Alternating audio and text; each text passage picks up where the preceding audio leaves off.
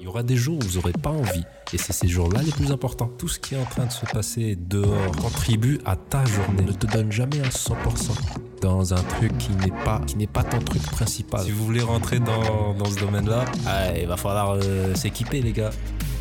Bienvenue sur 72 décibels, le podcast qui parle de la vie AFK des créatifs digitaux de Madagascar et internationaux, partagé de vive voix dans le but d'inspirer et d'éduquer. Je suis votre host Andy, et aujourd'hui j'ai le plaisir d'accueillir Daniel Passo, illustrateur et concept artist originaire de Madagascar, basé à La Réunion. Il se définit comme un créatif passionné, mais se dit ne se mettre aucune barrière quant à la manière d'exprimer son art. Actuellement infographiste à plein temps, il s'épanouit en menant une double vie d'illustrateur à ses heures perdues. Avec son style majoritairement influencé par le folklore et la pop culture japonaise, il a déjà fièrement laissé ses empreintes créatives en travaillant sur de gros projets, notamment pour Netflix ou Electronic Arts. Merci d'accueillir Daniel Passo. Hello Daniel, bienvenue à toi. Salut Andy, merci de me recevoir. Bah écoute, c'est un énorme plaisir et un énorme honneur de t'avoir aujourd'hui dans ce podcast, le tout premier épisode du podcast 72 des pays euh, de la saison. Une saison qui commence un petit peu trop tôt, je vous l'accorde, mais euh, voilà, on espère que vous allez pouvoir nous suivre pendant toute la saison entière. C'est ça. Alors toi, je t'ai découvert en 2016, si je ne dis pas de bêtises, ouais, 2016, puisque voilà, à l'époque, je commençais également euh, à rentrer tout juste dans le monde du travail. Et euh, j'ai découvert tes œuvres euh, en scrollant sur ArtStation Mhm. et je suis tombé sur ton œuvre, celle de Sage Catalyst pour Electronic Arts. Et on peut dire qu'à l'époque, tu étais vraiment très axé réalisme. J'espère que j'utilisais les bons termes, puisque voilà, tu utilisais beaucoup de photobashing. Euh, là, il est en train de se dire, mais qu'est-ce qu'il raconte ce mec? Mais voilà, on peut dire que tu étais assez connu en photobashing à Madagascar, en tout cas, tu posais vraiment ta notoriété. Mais attention, alors, il y a un petit hic que j'ai découvert. euh, non, je rigole. Euh, ces derniers temps, j'ai découvert que tu as purgé ton ArtStation, que tu t'es orienté un peu plus vers l'illustration que vers le concept art, que tu as également, tu t'es également essayé dans l'animation. Tes débuts sont juste magnifiques. J'ai vu le résultat, c'était ouf. Euh, Est-ce que tu peux faire du coup un petit euh, état des lieux slash euh, rétrospective de ce qui se passe en ce moment dans ta carrière? Euh, du coup, j'ai commencé à travailler professionnellement, on va dire, dans le concept art début 2016. J'ai commencé à avoir mes premiers clients. Mhm. Puis ça a continué jusque jusque en fin euh, 2020 et donc euh, en ce moment je suis illustrateur et toujours concept artiste en freelance. Et à côté je suis infographiste à temps plein dans une agence euh, de, de publicité.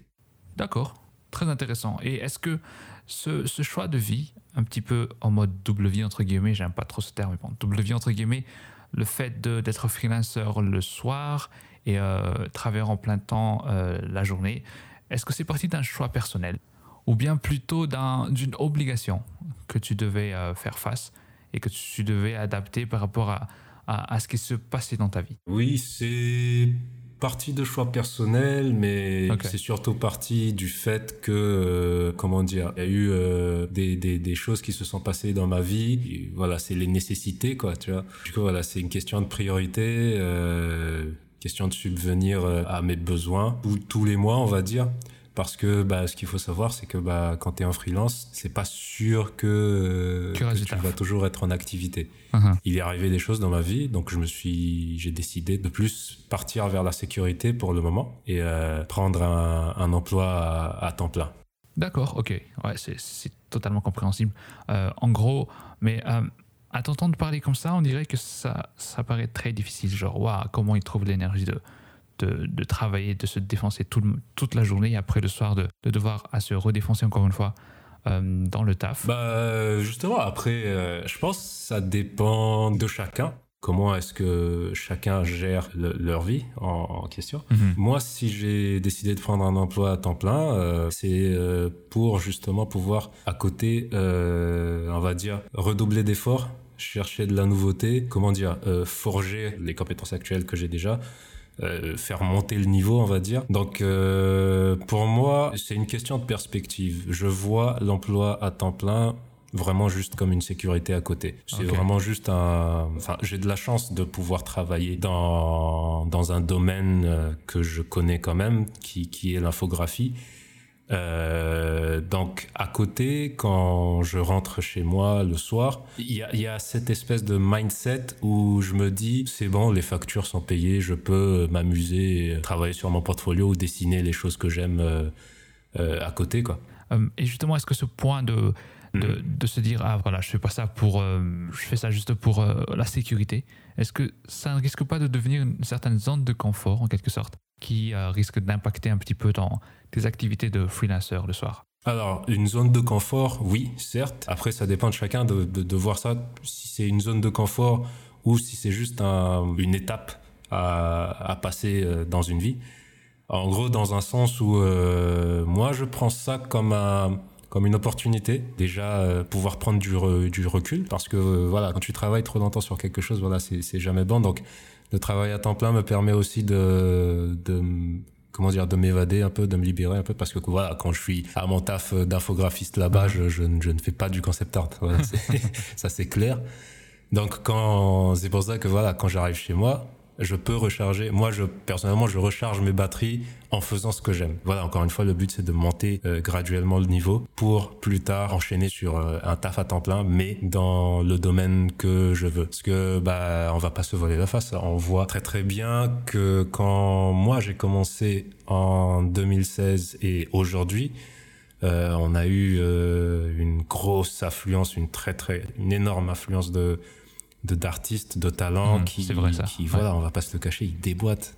Donc euh, voilà, il faut, si tu veux rester dans la course, euh, voilà, je, je, on peut pas se reposer euh, sur sur les lauriers, on dit ça comme ça. Mmh, ouais, se reposer sur les lauriers, ouais. et par rapport à tout ça, la gestion du temps, comment tu as expérimenté ce, ce choc entre full-time freelance avant et là être en partiel? Mmh. Eh bien, bizarrement, euh, oui, je vais pas me le cacher. Au début, quand je venais de commencer le job à temps plein, bah euh, voilà, il fallait s'adapter au début. T'essaies de chercher les repères, t'essaies de te dire, euh, ok, c'est 7 heures de, de de taf en une journée, après tu rentres chez toi, euh, forcément, des fois, t'as pas, t'as pas forcément l'envie de, de, de, continuer à t'asseoir euh, devant un écran alors que c'est ce que t'as fait toute la journée pendant 7 heures. Carrément. Donc au début, c'est, c'est, c'est pas évident. Euh, voilà, il y a eu, il y a eu des phases de, où voilà, j'étais fatigué, voilà, voilà, mais c'est juste une question de temps au final. C'est une question de le temps d'adaptation, le temps que que, que ton corps et ton esprit comprennent comment ça fonctionne maintenant. Ok, maintenant c'est euh, tu te lèves à, à 6h30 du matin, tu te prépares pour aller au taf, euh, tu chez toi le soir euh, vers 18h comme ça. Et euh, voilà, quand tu arrives chez toi le soir, euh, moi, comme j'habite maintenant tout seul avec ma compagne, enfin, j'habite avec ma compagne, du coup, je ne suis plus libre de faire ce que je veux, entre guillemets. Il y a les responsabilités quand tu as un foyer à, t'occuper, les, les, les, euh, les tâches ménagères à faire, voilà, tout ça, c'est à faire.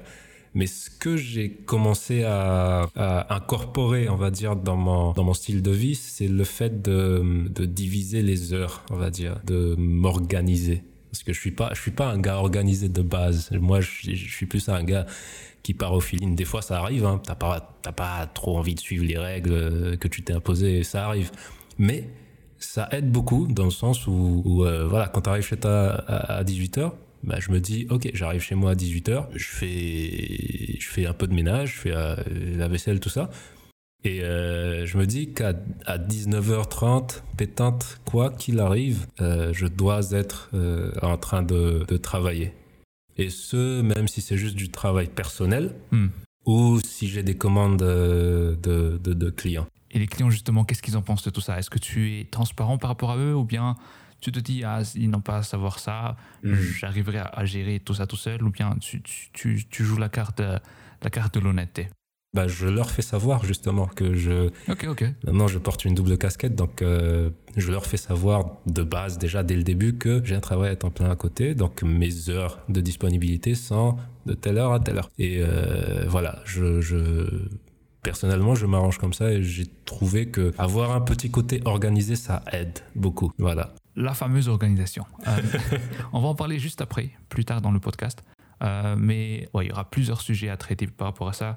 Euh, l'introversion, l'extraversion par rapport à l'organisation, le fait d'être spontané versus le fait d'être discipliné, entre guillemets.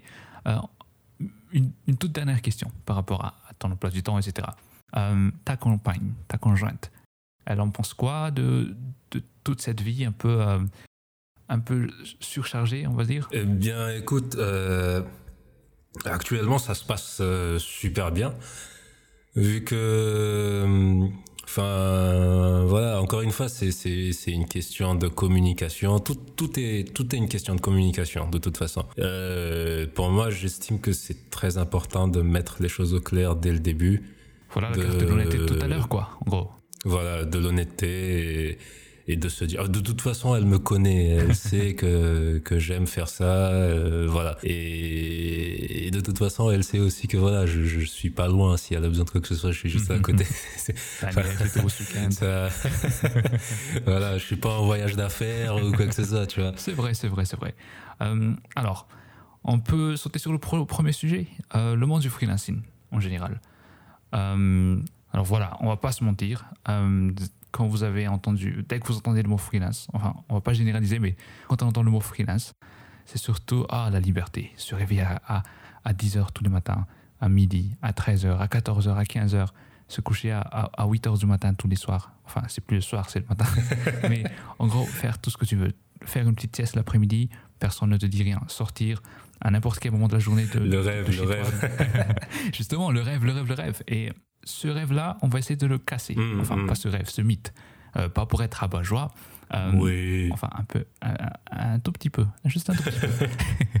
non, pas pour être rabat-joie en vrai, mais pour essayer de ne pas, c'est pas, ne pas, c'est pas persuader. Mais ici, on est un, un peu plus dans une dynamique de, de vous tenir au courant. C'est ça. Et voilà, justement, euh, le principe de casser le mythe, quoi. C'est, c'est pas d'être rabat-joie, c'est plus de montrer, en quelque sorte, l'envers du décor.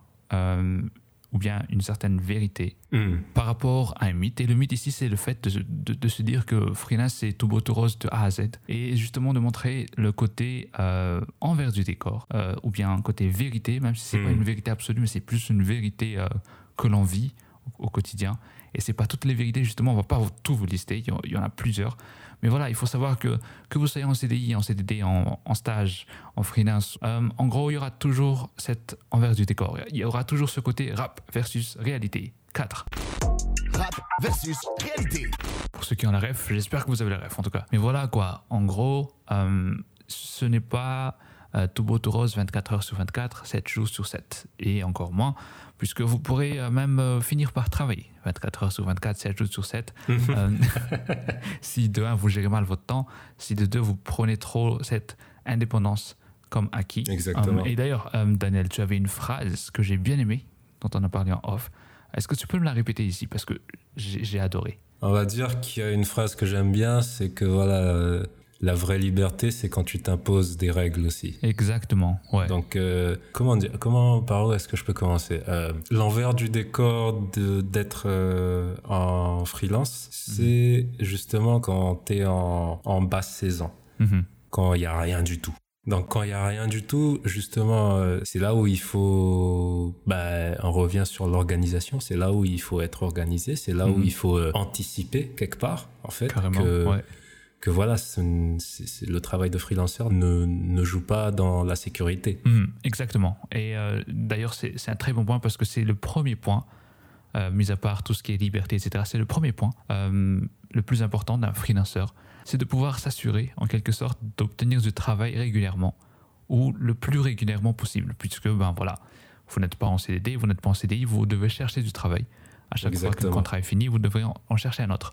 Contrairement au fait d'être en CDI ou en CDD, euh, à moins preuve du contraire, c'est toujours votre agence ou bien votre employeur qui vous donne du travail chaque mois. Et même si la quantité de travail n'est pas vraiment répartie d'une manière équilibrée, euh, vous percevrez un salaire mensuel qui sera fixe par mois. Voilà. Contrairement à un freelance qui pourra obtenir le double de ce qu'il a obtenu il y a deux mois, comme la moitié. Et euh, la quantité des travaux qui vont venir, des clients qui vont venir, vont dépendre de vous Ouais. de votre euh, persévérance, de votre euh, manière de, de prospecter, de votre manière de, Hmm. de dealer avec les clients en quelque sorte. Il y aura toujours cette angoisse Ouais, ouais. de se dire Oh purée, il y, a- y a quoi comme boulot après ça? Il n'y a, y a rien, il y a quelque chose. Qu'est-ce qu'est-ce qui va se passer Tu vois? Ouais. Il y a une partie de, de comment dire, de relation client Mhm. à avoir. Il y a Exactement. aussi une partie de savoir euh, faire des économies, euh, Ouais. garder, mettre de l'argent de côté.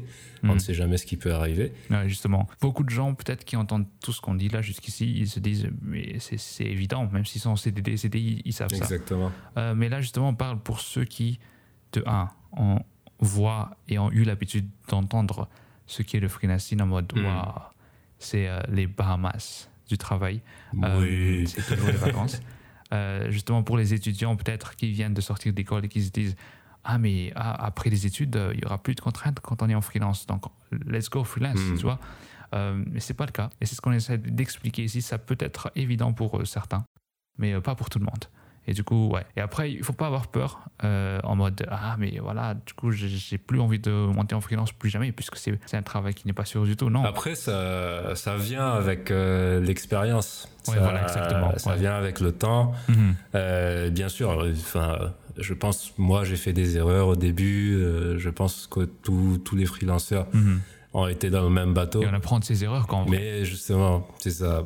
On, on apprend de ses erreurs, on, on se dit que, ok, ça, c'est à ne plus faire. ouais Euh, après, chaque freelanceur a sa façon de faire aussi.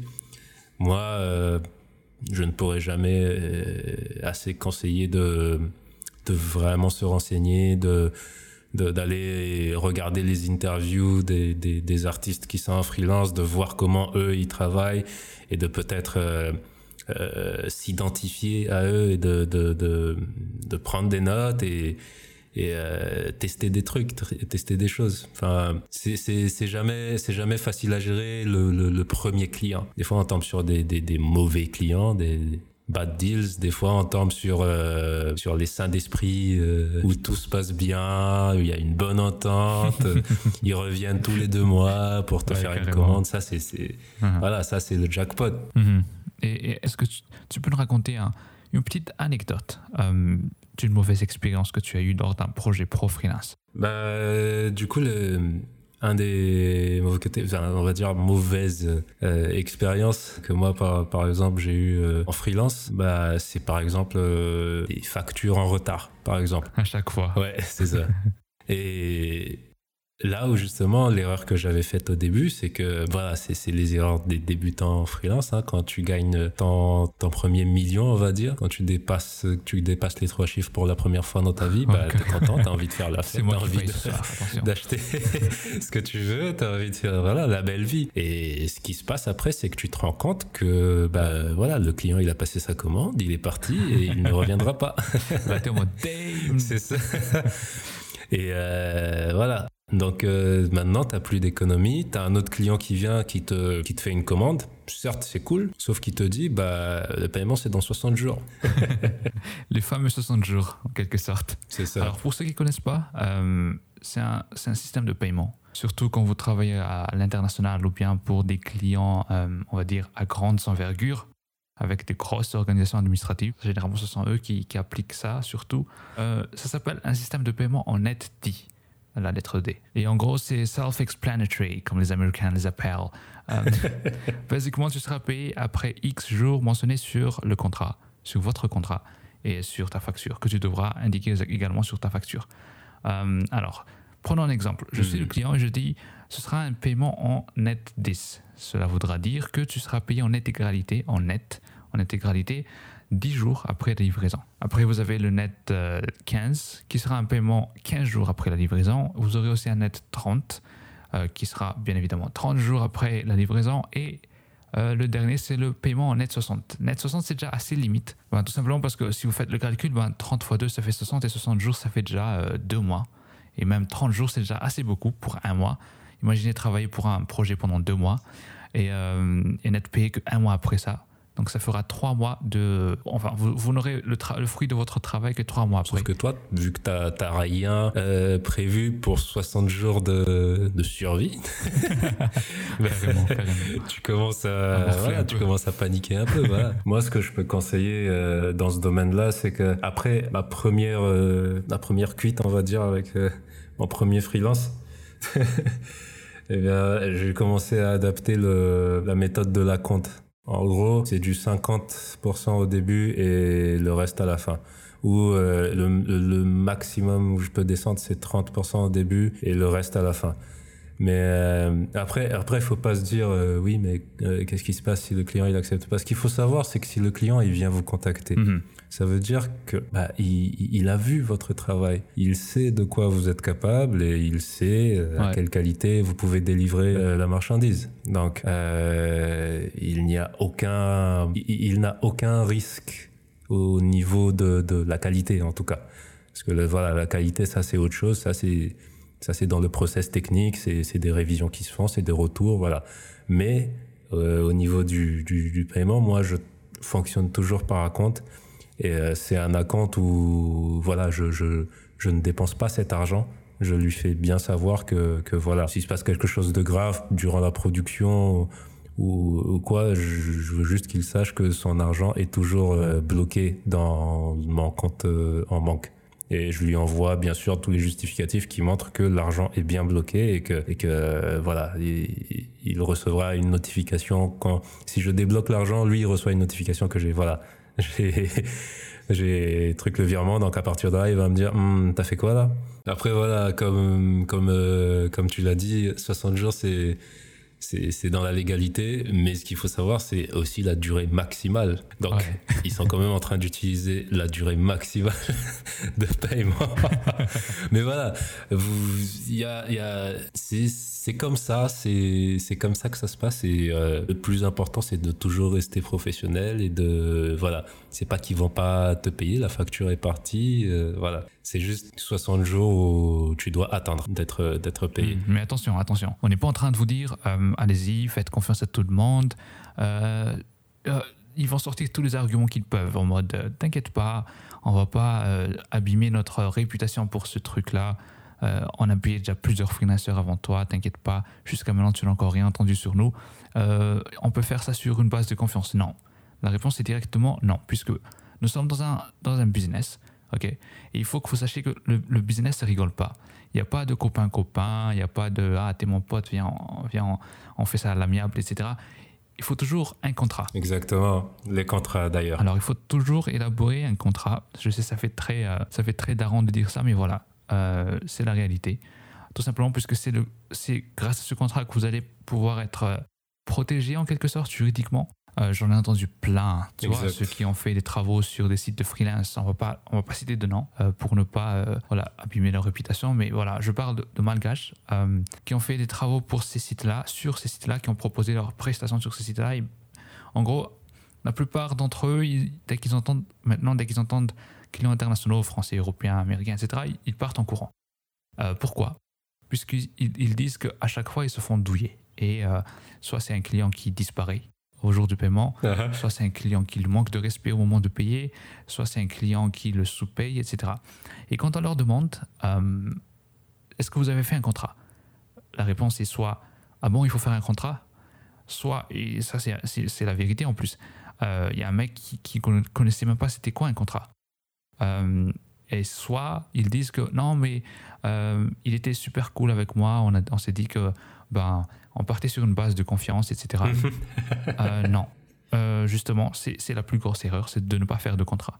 Et de se dire que voilà, on part sur une base de confiance, euh, c'est un pas vers, vers, vers le fait de se faire douiller. Et du coup, la leçon à tirer de ça, c'est que même si c'est votre meilleur pote, votre pote d'enfance, votre pote avec qui vous, allez, vous avez traîné pendant toute votre vie, faites toujours un contrat. Exact. Euh, dans le monde du business, il n'y a que ça qui pourrait vous sortir de la gal- galère juridiquement si jamais euh, il y a des tiges. Et encore, il y a des gens qui arrivent à détourner ce système-là pour, euh, pour faire le maximum pour vous, vous feinter. S'il y a juste un article du contrat que vous avez loupé à rédiger, que vous n'avez pas couvert, eh ben, ils peuvent jouer sur ça. Vous voyez Donc, il faut faire très attention. Et aussi, euh, il y a un truc ne jamais signer un contrat sans l'avoir lu intégralement. Mot pour mot, phrase pour phrase. Le ça. client n'a juridiquement pas le droit de vous forcer à signer sur le coup. Par exemple, vous venez juste de dealer un truc et il vous dit Ah, voilà le contrat pour ce travail. Est-ce que vous pouvez le signer maintenant parce que j'ai besoin de ça pour euh, nanana, mon, RH, etc. etc. Euh, non, ne signez jamais un contrat sans l'avoir, sans l'avoir lu. D'accord?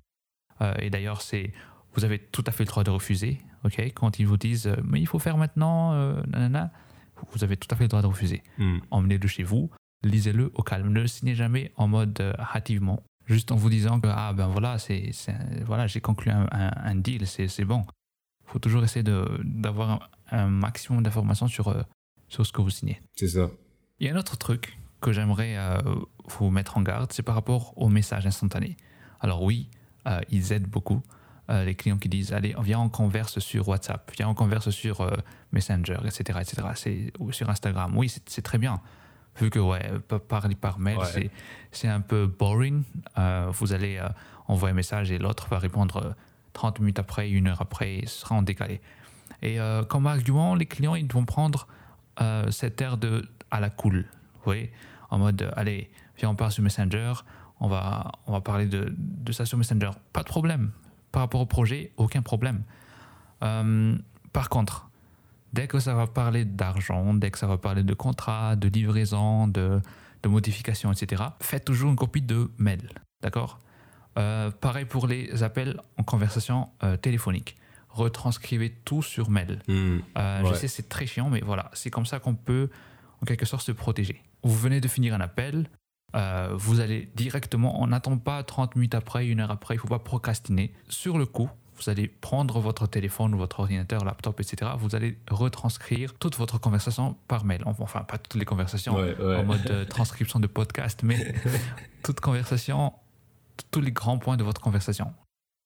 Comme convenu lors de notre appel téléphonique de tout à l'heure, et vous allez faire des bullet points. On va faire ceci, ceci, ceci pour le projet. Comme, convenu sur Messenger, on va faire ceci, ceci, ceci. Faites des captures d'écran également. Euh, surtout maintenant, il y a l'option euh, supprimer pour tous. Le message pourrait être supprimé à tout moment. Donc, dès que vous recevez un message à propos de ça, capturez et dites au client je vous envoie une confirmation par mail. Voilà. Puisque le mail, même s'il va supprimer de son côté, ben voilà, ça reste toujours de votre côté. Et tout ça, en fait, je vois ça un peu comme la ceinture de sécurité du freelance. Euh, on connaît tous la ceinture de sécurité. Qu'est-ce qui se passe? Euh, La plupart des gens, qu'est-ce qu'ils font?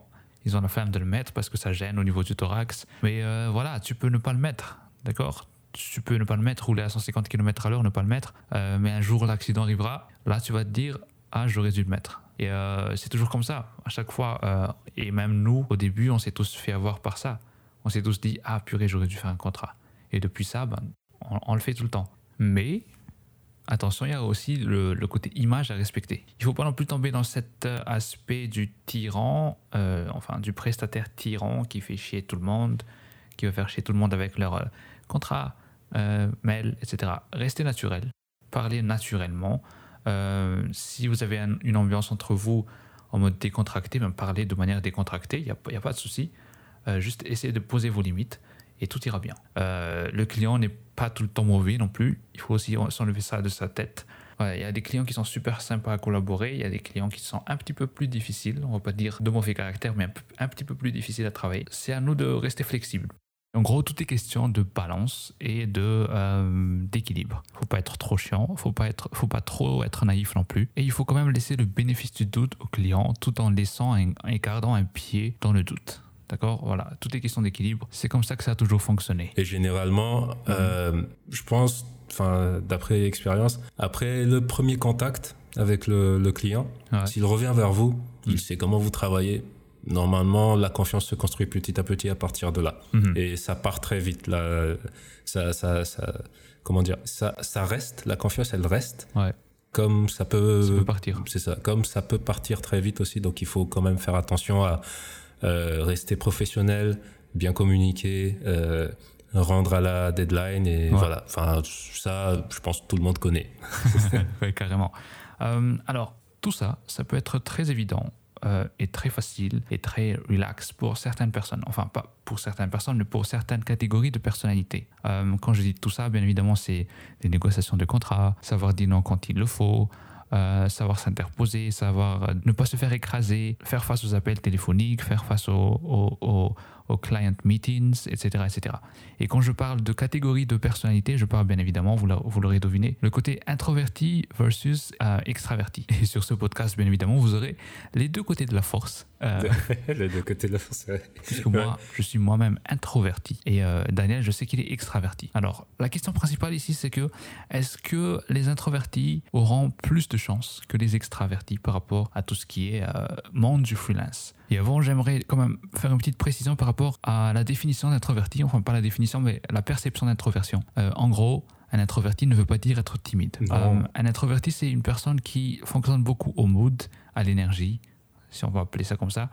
c'est ça. Euh, il n'est pas timide, c'est-à-dire qu'il ne va pas avoir honte de ce qu'il dit, mais il sera plus du côté j'ai pas envie de déranger les gens, j'ai pas envie de leur donner plus de tâches à faire que ça, j'ai pas envie de, tu vois, voilà. Euh, il y a aussi ce côté euh, quand ils doivent parler en public, par exemple, ou bien quand ils doivent euh, être dans une masse de gens, c'est pas qu'ils, c'est pas qu'ils sont timides, c'est que ils, se, ils, fatiguent très facilement leur énergie, leur mood, et ils ont besoin de se ressourcer tout seuls dans leur coin en faisant ce qui leur plaît, ou bien voilà, ils ont besoin de se ressourcer. Alors il y a toute une explication théorique et scientifique sur ça. je vous laisse regardez sur Google, ça parle de sécrétion d'hormones euh, dans le cerveau qui rendent les personnes plus sensibles à l'interaction sociale. C'est pas pour autant qu'ils sont euh, antisociaux. Euh, mais voilà, c'est pas le débat principal ici. Le débat principal ici, c'est que ben, c'est quoi la chance d'un introverti dans le monde du travail en tant hmm. que freelance? Surtout qu'il faut savoir que, ben, en général, les clients, ils sentent ça. Tu vois, ils ont le flair pour ça. Ils arrivent à sentir quand tu es un petit peu fébrile, ils savent que ah, lui, on peut un peu jouer avec lui, on peut un peu tu vois, un peu, un peu le manipuler entre guillemets. Hmm. Euh, voilà. C'est un point, c'est un point très intéressant. Alors là, je vais juste parler, euh, voilà, tout ce que je dis, c'est, c'est à prendre au grain de sel, c'est, c'est juste mon avis personnel. Je prends le monde du freelance comme, euh, comment dire, ça, ça, va être une métaphore bizarre. Mais je vais essayer de chercher le truc le plus proche, comme ça tout le monde comprend, tu vois. Prends le monde, le monde du freelance, tu vois, c'est un océan, c'est l'océan, tu vois. Les petits poissons, c'est des clients. Voilà, on part à la pêche, tu vois. Et nous, les freelanceurs, on est des requins. Hmm. Les requins, ça mange des poissons? Non, c'est une vraie question. Est-ce que ça mange des poissons pour que je dise pas n'importe quoi Non, ça mange des petits poissons. T'inquiète, t'inquiète. on va dire ça mange des poissons. D'accord? Uh-huh. euh, Moi, je suis de la vieille école, tu vois. Enfin, on m'a, on m'a toujours éduqué, pas à ne pas se laisser faire, mais à parler quand, quand ça te, quand, ça, te démange, ouais, quand ça va pas. Ouais. Faut pas non plus, euh, euh, voilà. Il euh, y, a des moments où il faut dire les choses et il y a des moments où ça peut passer, tu vois. Si mhm. c'est pas trop grave, ça se passe, voilà. Ouais, carrément. Mais si ça, pour moi, si à, partir du moment où où ça va à l'encontre, où tu te dis dans ta tête, hum, je suis en train de me faire marcher dessus là, hum, ça va pas, tu vois. Donc tous les requins, tu vois, tous les autres freelanceurs eux, ils vont aller manger des poissons, tu vois. Le, petit requin introverti, tu, tu, tu, le poisson, il va, je sais pas, il va, je sais pas, je dis des conneries, mais il va lever la voix contre toi et, toi, tu vas rien dire, tu vois ce que je veux dire C'est pas, comment dire Bientôt, il y aura plus de poissons pour toi, en fait, finalement, parce que tous les autres requins, ils vont juste être là en mode, bah, voilà, t'avais qu'à, t'avais qu'à, t'avais qu'à venir manger dedans. Enfin, je veux dire par là, euh, au final, ce qu'on fait, le monde du freelance, c'est un business. Exact. Et dans le monde du business, je ne, je ne suis pas expert en business non plus. Mais euh, voilà, je pense que j'ai déjà négocié avec des clients. Je ne prendrai pas non plus ça comme des négociations à, des milliards d'euros. C'est pas non plus, c'est ça. Mais euh, voilà, l'art, l'art de la, ça s'apprend. La négociation, ça s'apprend. Exactement. Si, si tu es introverti de base, euh, il faut vraiment tomber euh, sur, euh, sur des poissons qui vont se laisser faire aussi. Sur les clients qui mhm. vont vraiment être là en mode c'est tout doux, c'est tout tranquille, on ne veut que ton bien. Non, il n'y a, a, aucun. Enfin, je j'ai jamais rencontré, moi personnellement, j'ai jamais rencontré de clients qui, qui, qui voulaient que mon bien. tout ce que les clients veulent, c'est économiser. À, la fin de la journée, ce qu'ils veulent, c'est économiser de l'argent et avoir ton truc pour le moins cher possible, à la meilleure qualité possible. Donc voilà, il faut regarder la contre partie Toi, ce que tu veux, c'est leur donner la meilleure qualité possible euh, au prix que, que toi tu auras tu auras fixé. Donc pour répondre à la question, je pense que c'est très difficile pour un introverti en tout cas. On va pas dire de rentrer. Il peut commencer à, à, à prendre des clients et, tomber sur des clients qui sont, qui sont, comment dire, agréables, on va dire, tu vois. Mais euh, je ne pense pas que ce sera toujours comme ça. Euh, je pense qu'à un moment donné, il y aura des clients qui, qui, qui, qui, euh, comment ça, qui vont venir et qui vont même pas dire bonjour dans leur mail. Mais à la fin de la journée, voilà, on s'en fout, ils payent, voilà, c'est, bon, tu vois. Je pense qu'il faut, je pense qu'il faut juste, encore une fois, je viens de la vieille école, je pense qu'il faut vraiment pas se laisser faire.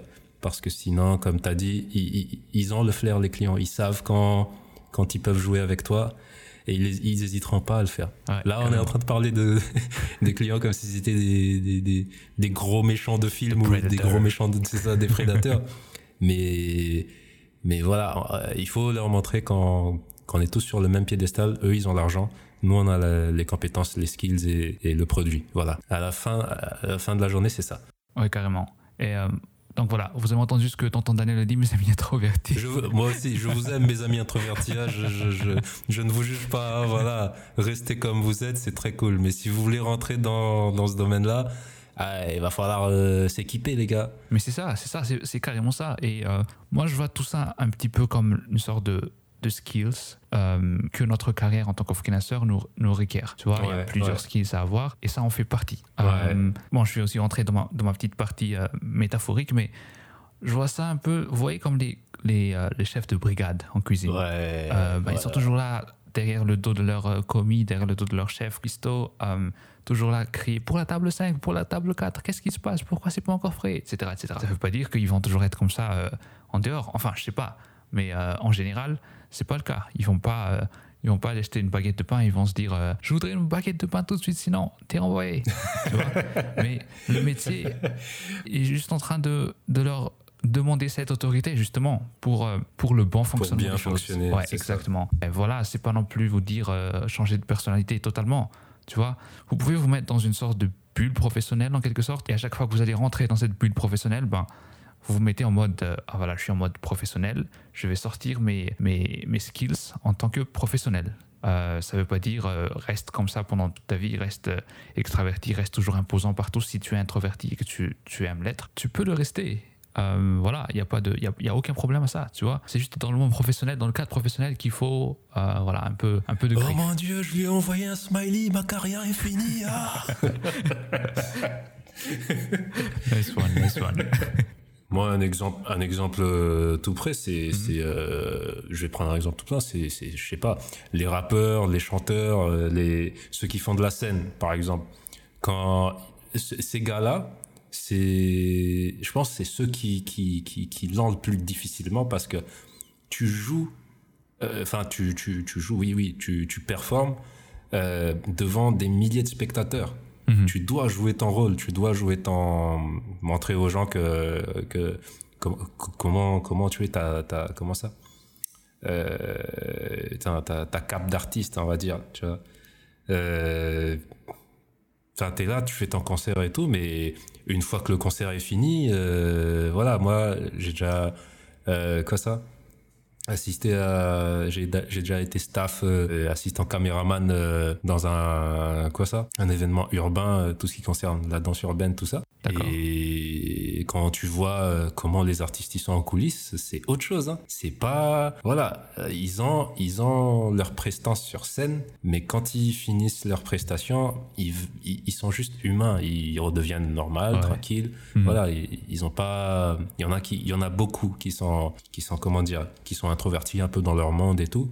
Mais voilà, quand c'est comme tu as dit, quand le métier le demande, une fois qu'ils sont sur scène, c'est une personne différente. Au final, c'est juste quoi? C'est juste un meeting d'une heure où tu vas juste parler. Après, c'est une heure là, euh, voilà. Tu, Ouais. tu reviens dans, en mode normal, tranquille. Voilà, il n'y a plus personne qui t'emmerde. C'est juste, euh, voilà, c'est, c'est, il faut prendre ça comme, euh, bah, c'est, c'est dans la vie, il y a des responsabilités, il y a des choses qu'on n'aime pas faire forcément, mais il faut les faire. Voilà. Très beau résumé. Voilà, j'ai rien à ajouter par rapport à ça. Voilà, ce sera mon dernier mot, Jean-Pierre.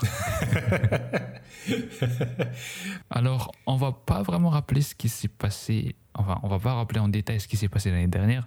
On connaît tous la Covid, voilà, le couvre-feu, euh, le confinement, etc., etc. On est, on est tous restés à la maison et, et- et un des points qui m'a marqué, c'est que euh, on a eu beaucoup d'apprentis freelancers euh, parmi nos rangs. Non, je rigole. En fait, ce que je veux dire par là, c'est qu'il y avait beaucoup d'entreprises avant la Covid, euh, auparavant, qui étaient vraiment contre à un tel point, mais ils étaient contre, mais contre le fait de, voir leurs employés travailler depuis chez eux, en temps normal, je veux dire. Euh, et à cause ou grâce à la Covid, je sais pas, choisissez, euh, ils ont dû quand même s'adapter par rapport à, la situation et ils ont dû se dire, ok, bon, on a l'impression que ça avance quand même, Hmm. même si ça avance pas vraiment aussi rapidement, aussi ouais. efficacement que, que d'habitude, ben ça avance. Euh, on va essayer de considérer un peu le fait de, de donner cette opportunité à certains employés qui, qui souhaiteraient euh, travailler à distance à partir d'aujourd'hui. Hmm. Voilà, donc ça a changé beaucoup de choses dans le monde du travail. Euh, mais aussi, en tant que freelancer, euh, nous, normalement, ça ne devrait pas changer grand-chose. Sauf que si, qu'est-ce qui a changé pour toi? Euh, je pense que c'est venu à partir du moment où euh, j'étais en- j'étais à ma dernière année de euh, universitaire à, à l'école de l'image là-bas et Mhm. on faisait nos cours à, bah, distanciel sur Discord. c'était très drôle, mais du coup c'était vite devenu le bordel parce que bah, les étudiants ils faisaient un peu ce qu'ils voulaient. Après, voilà, les, les contrôles n'étaient pas euh, comment ça? Voilà, tout le monde se laissait un peu aller, on va dire. Mhm. Moi, de mon côté, j'ai fait pareil, je me suis laissé aller. Et j'ai remarqué que ma courbe de, de progression, après les gens ils vont se dire, mais comment lui il voit sa courbe de progression C'est une façon de parler, c'est une façon de parler.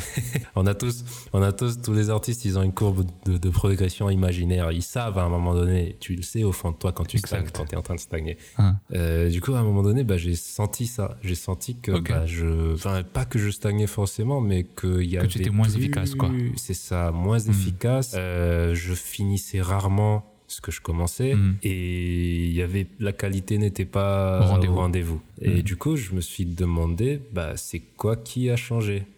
Et en fait, je me suis vraiment penché un petit bout de temps sur le sujet et je me suis rendu compte de l'importance de la routine, en fait. Mhm. Euh, on dit souvent que la routine, ça tue. Mais la routine, humainement parlant, je pense, là, ça va commencer à rentrer dans des délires psychologiques, mais la routine, humainement parlant, est nécessaire Ouais. parce que c'est c'est c'est c'est c'est un peu le truc qui permet de de garder ton horloge euh, en place j'ai envie de te dire Mhm. tu vois? C'est genre ça ça te permet de pas trop en faire ni de de de de faire rien du tout enfin si tu peux ne rien faire de la journée par contre si t'en fais trop bah tu vas le sentir parce que tu vas juste être crevé au final mais euh, on va dire que qu'une routine qui, qui s'installe, ça te permet de, de te dire, il est 16 heures, par exemple, euh, c'est l'heure du goûter. Tu vois, quand on était gamin, inconsciemment, dès que 16 heures arrivait, tu, tu disais, yes, c'est le goûter, tu vois, inconsciemment. Et, et, et tu, tu remarqueras que quand, bah, quand dans une semaine, quand tu avais deux jours sans goûter, quand les 16 heures ils tapaient et que tu n'avais pas ton goûter, tu étais dérangé, tu étais là, y a un truc qui va pas là. tu vois, il y a, il y a quelque chose Ouais. qui, qui, qui manque là. Et, Mhm, je suis en manque. et ouais, du coup, à partir de là, je me suis dit, euh, je vais essayer de faire un truc. Bon, euh, ça, ça, ça ressemble un peu à, au, au starter pack euh, influenceur Instagram, motivation, euh, auto-entrepreneur. euh, voilà, tu vois, genre, tu veux gagner 2000 euros par jour, commence à te réveiller à 6 heures du matin. La question est vite répondue. en gros, en gros, ce que j'ai commencé à faire, c'est que je me suis dit, je vais prendre une journée dans ma vie et Mm. écrire réalistiquement ce que je fais réalistiquement dans cette journée. Et du coup, je me suis rendu compte que je foutais rien. je foutais rien du tout. Ouais. Mais vraiment, faites cette expérience. Mm, mm, carrément. Parce que ça change, euh, Ouais, ouais. ça change dans ta tête. hein. Mais carrément, surtout par rapport au fait qu'il faut qu'on soit réaliste. Parce que la plupart du temps, si on n'écrit pas, euh, on se crée, on commence à se créer des excuses vraiment bidons en mode euh, Ah, je regarde pas Netflix, je m'inspire. Euh, On la connaît tous celle-là. Je la connais celle-là. ouais, ouais, ouais, ouais, bien sûr qu'on la connaît tous. Mais moi, j'ai une petite question par rapport à ça, en gros. Euh, toi qui euh, conseilles ça, toi qui as essayé ça, euh, planifier un peu, pas planifier, mais voir un peu ce qu'on fait dans une journée, écrire, etc. Est-ce que, en disant ça, tu es quelqu'un de discipliné ou bien tu es plus quelqu'un de spontané? Bah écoute, euh, moi j'ai une réponse très simple à tout ça. Commencez à vivre avec votre campagne, ayez des animaux et vous allez voir. voilà, c'est tout. non, non, mais je veux dire par là, je suis quelqu'un de très spontané dans la vie. Je, D'accord, je n'aime pas euh, quand les choses sont trop organisées. Je n'aime pas, par exemple, quand dans une journée on se dit, euh, euh, tu sais, genre viens, on va faire un pique-nique, par exemple. Et tu me Mhm. dis combien de bières on achète, combien de chips on achète, combien. Non, je suis juste là en mode achète le nécessaire que tu penses. et s'il n'y en a plus, on en ira en racheter, tu vois. Ouais, on est très différents sur ce point. C'est ça. voilà, moi je suis, moi, je suis quelqu'un comme ça, par exemple, tu vois. Mhm. Mais par contre, pour moi, j'ai une petite explication par rapport à cela. Euh, le fait que je sois discipliné. Ça viendrait peut-être d'un- d'une d'une certaine fainéantise quelque part, puisque ben, je me dis à chaque fois que ben, si je peux faire une action en une fois, je la ferai pas en deux fois. Voilà, ça c'est mon Mhm. petit côté euh, euh, fainéant. Et, et, et, et du coup, par rapport à ça, je sais que je devrais faire un travail fois deux derrière ça pour éviter de le refaire deux fois. Ouais. Mais euh, voilà, je préfère faire ça. Prenons un exemple très, très grand, euh, voilà, très stupide. Par exemple, demain, je serai en day off. Ok? Hmm. moi, en day off, je vais pas me casser la tête à faire la vaisselle, à faire le ménage, etc. Je veux être, voilà, profiter de ma journée sans penser à tout ça. Et disons qu'aujourd'hui soir, je sais pertinemment qu'après avoir mangé, euh, tous mes couverts seront sales et seront dans l'évier. Si je sais que demain, je serai en day off, je vais pas attendre demain pour faire la vaisselle. Je vais pr- programmer ça pour ce soir et je me dis, bon, ok, ce soir, il faut que je fasse la vaisselle. Sinon, demain, je vais devoir faire la vaisselle au pire moment possible.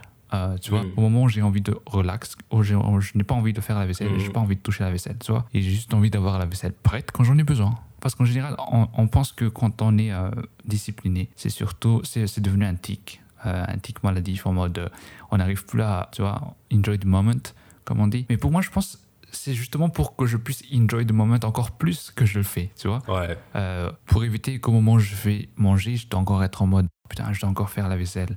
Encore. Et, et tout le mood de la journée pour prendre un day off, il est cassé, tu vois. Mhm. Et voilà, j'aime bien, tu vois, euh, prendre des. pré- Si je sais pertinent, je préfère en fait euh, les heureusement que j'aurais dû, tu vois.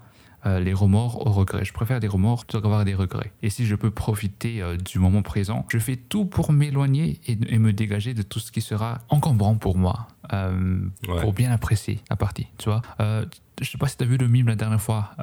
il y avait une fille au bord de la plage, il y avait une Mm. grosse vague Ouais. derrière et le caption de, des vagues c'était toutes les responsabilités du lundi.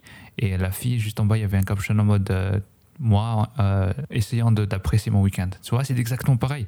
Si tu l'avais fait vendredi, par contre, ben, ton week-end, tu l'aurais pu bien apprécier. euh, sans avoir à, à te reprendre la réalité en face lundi en mode ah j'ai encore tout ça à faire et euh, tu as pris l'exemple de des bières au pique-nique par exemple tu vois par exemple tu dis ah ben prends juste le, nombre de bières qu'il faut par exemple on est trois prends juste le nombre de bières qu'il faut et on, on ira en chercher d'autres juste après mais tu vois, ça, pour moi, ça va me déranger. Ça, euh, je me dis, euh, pourquoi aller refaire un aller-retour euh, tout entier juste pour prendre des bières après, tu vois? Voilà, c'est le petit côté finantise, encore une fois, peut-être. Mais euh, je me dis, si je peux en, rapporter plein et m'éviter de me retaper toute la route après pour reprendre juste des bières, ben je le fais, tu vois? J'ai pas envie de me casser la tête encore revenir et encore revenir ref- refaire la même route et reprendre des bières, revenir sur le point de camping de, de pique-nique, tu vois? Mais par contre, je ne suis pas contre, et d'ailleurs j'en fais plein de fois, des propositions spontanées. Genre, euh, du jour au lendemain, je peux te dire, allez, viens, on va aller là-bas, viens, on, fait faire, on va faire ça, etc., etc. Mais derrière, je fais toujours suivre par un minimum, je ne veux pas dire tout, mais un minimum de planification. Ça. Pour que tout ce qui soit important, en quelque sorte, soit bien euh, covered. On parle de choses importantes. Voilà, on ne parle pas de choses euh, classiques. Si c'est des choses classiques, bon, ça va. ok? Les bières, par exemple, si, si les bières sont importantes pour toi, que tu as envie d'en boire là-bas, une fois au pique-nique, bah, ça devient un truc euh, très important. En gros, Soyez euh, spontané voilà, si c'est pas des priorités. Voilà. exactement. Euh, après, chacun ses priorités dans la vie, mais justement, Mm. en, en s'organisant, tu gères ces priorités-là. On Exactement. parle oui. du truc où t'aimerais gagner de l'argent avec. Donc, je me dis que c'est, je me suis dit, c'est quand même un truc à prendre au sérieux, là. Hmm, là, je peux pas trop la jouer en spontané, hein. Surtout que là, euh, bah, t'es en train de vieillir, tu vois, quand tu, enfin, vieillir. Euh, euh, là, Papy le, temps, le temps, il passe, tu vois. Le temps, il passe, ta vie, elle change. Ouais. Euh, tu, tu, tu, tu vis plus tout seul, tu commences à partager ta vie avec quelqu'un, tu dois t'occuper de plein de choses, tu as des responsabilités, et ton temps dans la journée, il, il, il se rétrécit. Le, Grave. temps que- le temps- le- le petit temps libre que tu as dans la journée se rétrécit. Alors tu peux faire deux choix. Soit tu as le choix Attends, attends, de... Là, tu me rappelles, là, tu me rappelles un peu le gars du téléachat en mode euh, le gars du marketing. T'as deux choix. Exactement. T'as le choix de soit 5,99€. T'as le choix de soit te dire, putain, je suis trop fatigué là. J'ai, fait beaucoup de trucs dans la journée, je suis trop Mhm. fatigué pour faire quoi que ce soit, vas-y Netflix. T'as ce choix-là. Ou t'as le choix de te dire, euh, dans la journée, et moi c'est ce que je fais même au, au- à mon boulot à temps plein, ne, donne, ne te donne jamais à 100% dans un truc qui n'est pas, comment dire, qui n'est pas ton truc principal. Hmm. On va dire, je le prends dans cet angle-là. Je, je, je vais bien l'expliquer parce que sinon je- ça va créer une vague de, de au travail. Là, il faut pas le faire ça, les gars. Il faut juste faire le travail. voilà, En gros, il faut Mais savoir canaliser l'énergie. c'est ça. Il faut savoir canaliser l'énergie. Il faut savoir, moi, quand je commence ma journée, je me dis, il faut pas trop que je me réfléchisse trop ou, ou des trucs du genre parce que j'ai- j'aimerais garder cette, euh, cette énergie-là pour le soir quand, quand, quand je vais vraiment l'utiliser pour, enfin, ce qui est ma priorité au final. Alors, le travail à temps plein que vous faites n'est pas votre priorité. Enfin, c'est pas, c'est un travail, c'est quelque chose où Mm. vous allez gagner votre vie avec. Je veux dire par là, par priorité, c'est pas un truc où c'est la fin du monde si vous, si vous ratez quelque chose. Enfin, ça dépend des travails après. Euh, Il y a des, y a des, il y a des types de, de métiers, il y a des corps de métiers où voilà, il faut vraiment être au taquet. Mhm. Ouais. Euh, ça, je, je, je rentre pas dedans. Moi, je- je- j'essaie de, de, de, de le dire de mon point de vue. Euh, après, voilà, il y en a qui ont de la chance, il y en a qui, qui, qui en ont pas, on fait avec. Je me dis, l'infographie, maîtriser les bases de Photoshop, Illustrator, InDesign, ça, euh, normalement, à un moment donné, ça devient inné. Tu vois, genre, euh, voilà, After Effects, tout ça, euh, on te demande de faire des vidéos, on te demande de faire du packaging, on te demande de faire un flyer, une connerie du genre. Normalement, tu sais c'est quoi les étapes à suivre. T'as pas besoin de. En, freelance, t'es obligé, tu veux montrer au client que voilà, c'est toi le meilleur, t'es es le meilleur choix pour, pour ce travail-là et tu seras le meilleur choix pour les prochains trucs. Euh, au boulot, euh, t'as signé. T'as signé un contrat. Euh, pour une durée, euh, voilà, c'est un CDI ou un CDD, t'as signé un contrat. Donc, sauf faute grave, je sais pas, tu, tu incompétence ou des trucs du genre, voilà, faut pas non plus descendre à ce niveau-là, mais juste donne juste la base, donne juste un, un truc de base qui est bien quand même, mais un truc de base pour que après quand ils viennent, bah, ils te disent euh, Hmm, est-ce qu'on peut rajouter ça, tu vois? Du coup, tu rajoutes petit à petit. Parce que quand tu donnes tout dès le début, tu te tues à faire euh, le plus beau flyer de ta journée. Pour qu'au final, on te dise Ouais, bah non, bah on va tout changer parce que c'est pas vraiment la direction qu'on voulait suivre. voilà, tu t'es fatigué pour rien. Tu, enfin, Ouais. donné, pour moi, t'as donné quelque chose. euh, En tout cas, si t'as une passion à côté. Hein. Là, attention, hein, les gars, je parle de cas où tu, tu te réserves pour quelque chose à côté euh, quand t'arrives chez toi les cas où euh, tu as juste ton boulot à temps plein et c'est ta vie, c'est voilà, ça c'est autre chose, tu vois, ça c'est autre chose. Mais dans, dans mon cas, moi, euh, voilà, je me donne, je donne juste ce qu'il faut, voilà. Je ne donne pas euh, aux futurs employeurs qui qui qui qui, qui m'entendent, voilà, moi je suis je suis quelqu'un comme ça, tu vois. Euh, parce que de toute façon, euh, mon moto, on va dire, Mhm. comme ça qu'on dit ça, Hmm. le credo, c'est, voilà, je te donne une base et on l'améliore, tu vois. J'ai pas envie de dépenser 4 heures sur euh, un truc pour que au final ça serve à rien, c'est, ça sert à rien. Quand, quand vous avez un passion project, un passion project se fait, se, f- ne se, fait- se fait rarement spontanément. Pour ne pas dire jamais. Juste, vraiment. Un passion project, en gros, c'est un projet qui vous tient à cœur, un projet que vous voulez mettre, euh, mettre euh, au jour, vous voulez faire naître. Il faut de l'organisation. Parce que il faut donner du temps à, à ce truc-là. Il faut vous donner du temps, de la concentration où vous êtes euh, à fond dedans. Donc, il faut s'organiser. Parce qu'à côté, euh, voilà, je- la vie de chacun est différente. comment, comment vous gérez ça, c'est c'est à vous de voir. Mais moi, j'aime bien faire un truc, c'est que euh, quand tu commences un quand tu commences un projet et que ça commence à devenir bon, tu sais quand tu commences à être dans le dans le Mm. comment ça? Dans le mood. Hmm, j'aime bien où ça part Ouais. dans le mood arrête ça veut dire arrête là tu reprends le lendemain tu donnes à ton cerveau le temps de composer tout ça, de de- d'assimiler tout ce qui vient de se passer. Et le lendemain, tu reviens avec une fraîcheur, tu vas regarder ton projet et tu vas te dire, Hmm, Tiens, tiens, tiens. ouais, il y a des choses qui peuvent être améliorées en fait. Ouais, exactement. Parce que quand, quand, quand tu commences à avoir le fire, quand tu commences à être hypé de, de ton projet là, euh, il y a beaucoup de risques à ce que, à ce que après Que tu te dérives encore. C'est ça, tu dérives. Ouais. Et surtout à ce que après, euh, si ça ne sort pas comme tu l'as hypé dans ta tête, bah, tu vas être déçu. Exactement. Mais ouais, faites cette petite expérience-là. Écrivez ce que vous, vous- ce que vous faites réellement, actuellement dans une journée. Puis après, vous, vous écrivez ça sur un papier. Vous prenez un petit temps, vous relisez ce que vous faites dans une journée. Et euh, si vous êtes déjà hyper productif, tant mieux.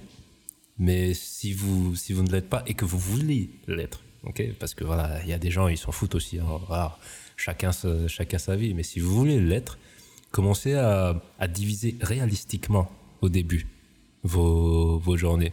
Te mets pas dans le régiment directement. Genre, te mets pas par exemple, euh, oui, alors je vais mettre 4 heures où je bosse à fond. Non, si réalistiquement tu penses que 4 heures, t'arriveras pas à, à tenir 4 heures, mais 2 heures, tu vois. Mais, mais 2 heures par contre où vraiment c'est, voilà, tu tiens ces 2 heures-là. Et vous allez voir qu'au fur et à mesure des jours, vous allez, vous allez commencer à kiffer. Il y aura des jours où vous aurez pas envie. Et c'est ces jours-là les plus importants. Carrément, ouais. C'est ces jours-là où il faut pas lâcher. c'est les jours où vous êtes là en mode Ah, j'ai trop mangé, j'ai envie de faire la sieste là. Ah, moi, ça m'est arrivé tellement de fois.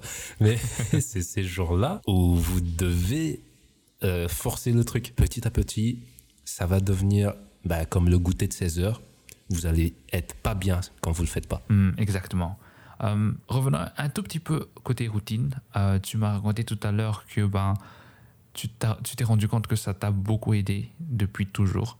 Euh, le côté routine est que après la Covid, euh, il y avait ce petit changement euh, au niveau routine pour toi. Est-ce que tu peux raconter un peu qu'est-ce qui s'est passé? Enfin, qu'est-ce qui a concrètement changé niveau routine? Alors moi, ce que je tiens à dire déjà au début, c'est que le Covid, c'est un gros complot. Non, je déconne, je rigole. les gars. Ce qui, ce qui- la Covid, en gros, bah, j'avais l'habitude de me lever à, à, à 7 heures parce que j'habitais juste à 5 minutes de mon université et d'aller en cours, aller voir des gens et tout, tu vois. Mhm. Et le fait de ne plus avoir ça, euh, j'ai grave kiffé, hein, genre euh, rester à la case, euh, rester à la maison toute la journée et faire, voilà, faire ce que tu veux et tout, c'est, trop bien, c'est, voilà.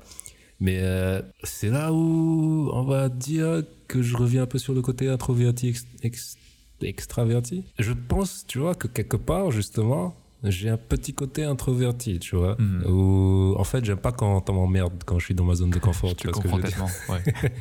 ça m'a pas affecté émotionnellement, on va dire. Le fait de ne pas avoir de contact euh, humain avec mes amis, on va Ah. dire, ça ne m'a pas tellement affecté tant que ça. Après, on avait toujours, euh, genre, on s'envoyait des messages, on s'appelait des fois le soir et tout, tu vois, ça y a pas de souci. Mais, enfin, ce que la Covid a vraiment, là où tout a basculé, c'est vraiment ça, c'était le contact humain finalement. Donc, euh, ouais, je pense que ce qui, m'a vraiment, nous a vraiment affecté, c'était moi et ma compagne. C'est, en- on s'est pas vu pendant, ah, c'est quoi, ça a duré quoi, euh, trois mois et demi, quatre mois, tu vois. Et voilà, quand t'as l'habitude, c'est comme le goûter de 16 heures. Quand t'as l'habitude de le voir tous les jours, et qu'à un moment donné, ça s'arrête. voilà.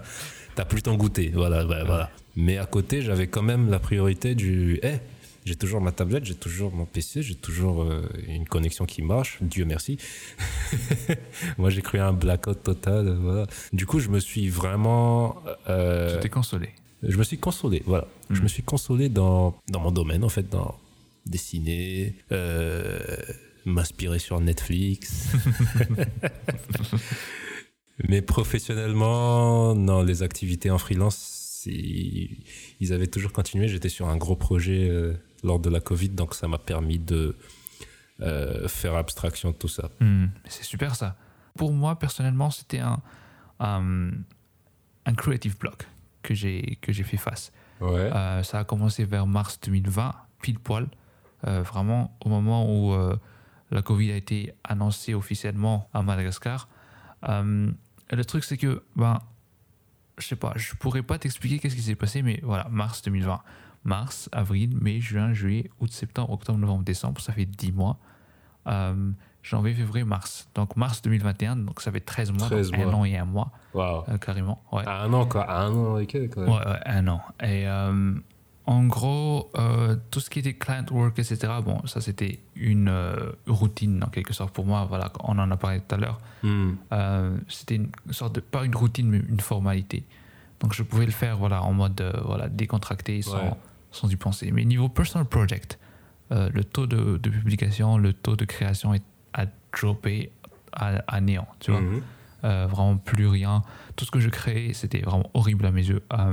Je commençais un truc, je supprimais. Je commençais un truc, je supprimais. Je, je- je détestais à chaque fois. Ouais. Euh, et euh, j'ai essayé une technique, euh, enfin pas une technique, des techniques, euh, de manière désespérée, en prenant tout- toute autre activité autre que le motion design et tout ce que je fais autour. Tu vois, je prenais des livres, j'essayais de lire, j'essayais de m'inspirer dans le livre, je- j'essaie de, de mater plein de films pour essayer de m'inspirer. J'essaie de dessiner également. Mhm. Euh, ils sont horribles au passage, mais euh, voilà. J'ai essayé plein de choses, mais euh, non, ça, n'allait pas. À chaque fois que je revenais, bon, ça, ça n'allait pas du tout. Et même l'inspiration ne, ne remontait plus du tout. Et ben, j'ai juste accepté euh, que voilà, euh, c'est un creative block, ça va peut-être s'enlever un jour. Enfin, Ouais. j'en étais sûr quand même au fond de moi que ça allait s'enlever un jour, mais euh, après un an de creative block, tu te demandes comment, tu, tu commences quand même à te poser de questions, tu vois. Ouais, ouais, ouais. Et euh, voilà, comme par magie en 2021, en mars 2021 plus précisément, euh, mon inspiration est revenue et le creative block est parti.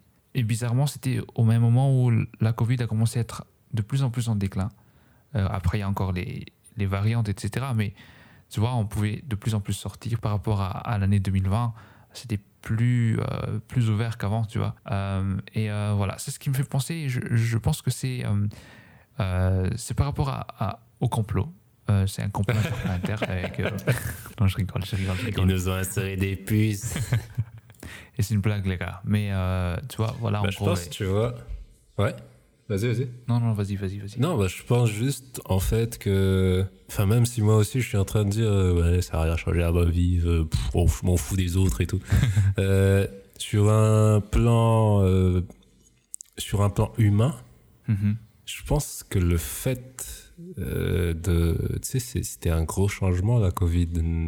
Enfin, euh, ça, ça faisait bizarre d'un coup, tu sais, tu voyais plus personne dans la rue et tout, tu vois. Ouais, Je ouais, pense, tu vois, que sur le plan psychique, euh, il y a tout qui fait qu'on est nous, tu vois. Que, que tu es toi, que moi, je suis moi, tu vois. Euh, moi, par exemple, j'aime pas les gens dans la rue, tu vois. Ça, c'est un fait, tu vois ce que je veux dire. Genre, c'est pas que j'aime pas les gens en tant que personne, c'est Ah juste, ouais. j'aime pas l'agglomération de personnes, de gens euh, qui, qui crient fort et qui, qui- voilà, tu vois. Mais, mais, mais voilà, je mets mes écouteurs et puis basta, tu vois. En gros, ce qui est en train de se passer, c'est que tout ce qui est en train de se passer dehors, les chiens qui aboient, les gens qui, que tu entends dehors qui sont en train de faire leurs activités, contribuent à ta journée. Ils font partie de ta journée, tu vois, quelque part.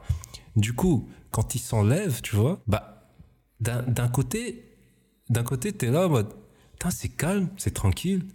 C'est ce que j'ai toujours voulu. Mais d'un autre côté, non. C'est, enfin, oui, Ouais. c'est ce que t'as toujours voulu dans, euh, enfin, mot pour mot, mais dans ton inconscient, il s'est déjà habitué à tout ça, tu vois. Il- Ouais. Pour lui, c'est ça sa, sa journée idéale, on va Mhm. dire, tu vois. Et tu sais, je vois ça un peu comme. Tu sais, à l'époque où on pleurnichait en mode si seulement on avait vendredi tous les jours, etc. Et ben là, mec, on a eu pendant un an et demi. euh, tu veux quoi de plus? Exactement. Donc en plus du fait de, de même si on regardait les nouvelles à la télé et tout sur comment le Covid il évoluait, Ouais. euh, les, le nombre de cas qui augmentait et tout ça, tu vois, même si ça ne t'affectait pas directement, euh, quelque part, ça, il y a eu un petit impact quand même. Tu te dis, ou tu te dis quelque part dans ton cerveau, quelque part euh, bien enfoui, tu te dis, euh, bah attends, il y a des millions de personnes qui sont en train de crever quand même, tu vois. Donc, euh, je pense, tu vois, que c'est quand même un facteur à ne pas négliger. Parce que c'est pas tous les jours Ouais. que ça arrive, la Covid, tu vois. C'est pas tous les jours qu'une pandémie mondiale arrive, tu vois. C'est genre, il y a rien, tout est, c'est trop bizarre. C'est un peu égoïste quelque part, tu vois. Genre, le monde va mal. Quelqu'un veut tu- logo mais mais moi, moi, j'ai pas forcément eu de. Le Creative Block, moi, je l'ai eu bien après, bizarrement, tu vois. Genre, pendant la Covid, c'était pas un Creative Block, moi, c'était le. Bah, tu vois, Hmm. comme j'avais dit tout à l'heure, le. Genre, je stagnais, tu vois, je voyais plus la, la progression. Ouais, alors justement, on parle de Creative Block euh, là tout de suite. Et du coup, on va y aller jusqu'au bout. Euh, toi, personnellement, comment tu fais pour faire face au Creative Block Ou euh, peut-être le combattre aussi? Je sais pas, c'est quoi ta stratégie? Alors, je retiens Creative Block, mais ce que je veux dire, c'est en relation avec ça quand même. Justement, je pense pas que j'ai une, une arme contre le Creative Block, mais en tout cas, j'ai une défense contre le Creative Block. voilà. On va pas dire que c'est pas une offensive, tu vois. Genre, il va arriver quand même, mais je vais pouvoir me défendre contre, tu vois. Ouais. Je vais pas.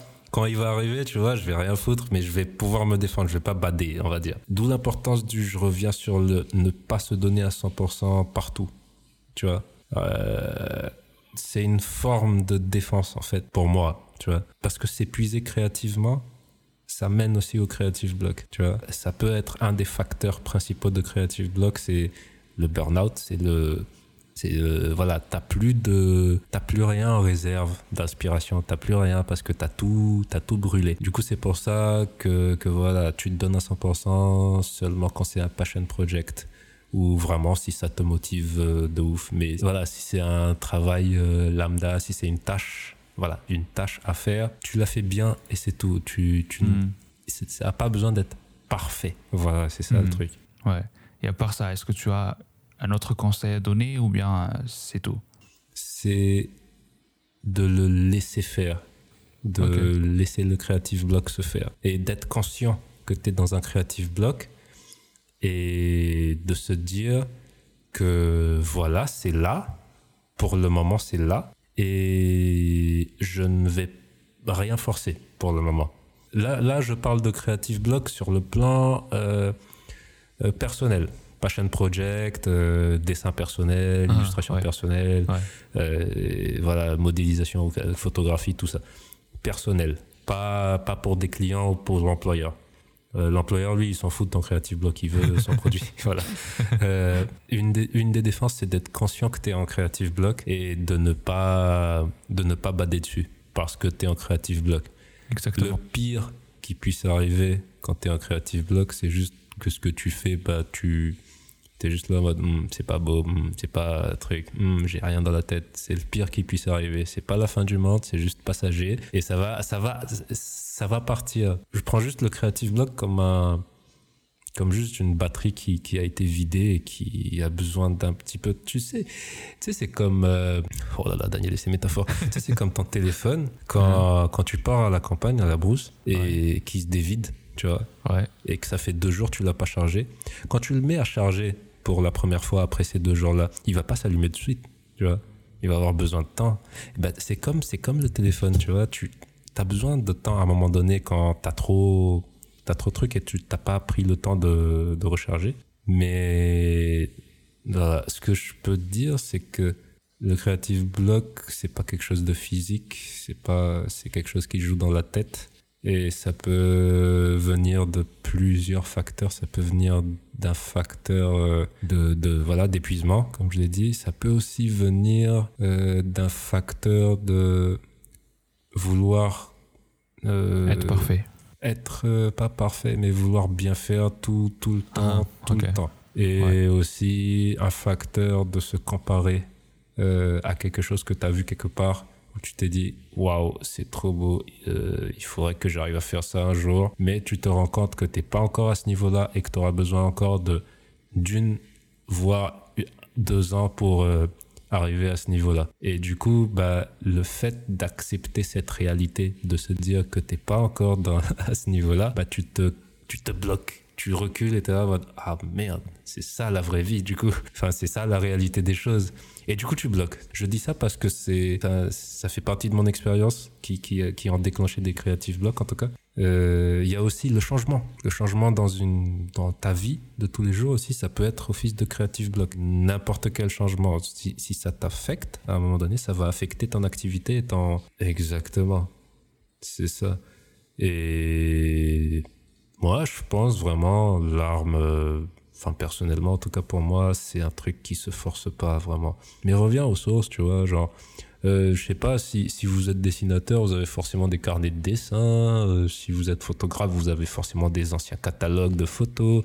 Si vous êtes motion designer, vous avez des anciennes vidéos que vous avez faites, vos premiers pas sur After Effects. Revoyez ça. Vous allez rire, vous allez rigoler, vous allez, ça va, ça va susciter quelque chose en vous et vous allez vous dire, Hmm. Putain, mais t'en as fait du chemin. Ouais, tu vois. Parce que voilà, un débutant, il peut pas avoir de creative block. Je suis désolé. Voilà, c'est c'est- ça c'est dit, ça c'est dit. Voilà. quand généralement, quand tu commences, t'as le fire, frérot, et ça s'arrête pas. Voilà. Après, par contre, si t'as des creative blocks tous les deux mois, c'est pas du creative block là, frérot. Peut-être des soirées Netflix ou je sais pas. mais, euh, je sais pas, mais c'est pas du creative block.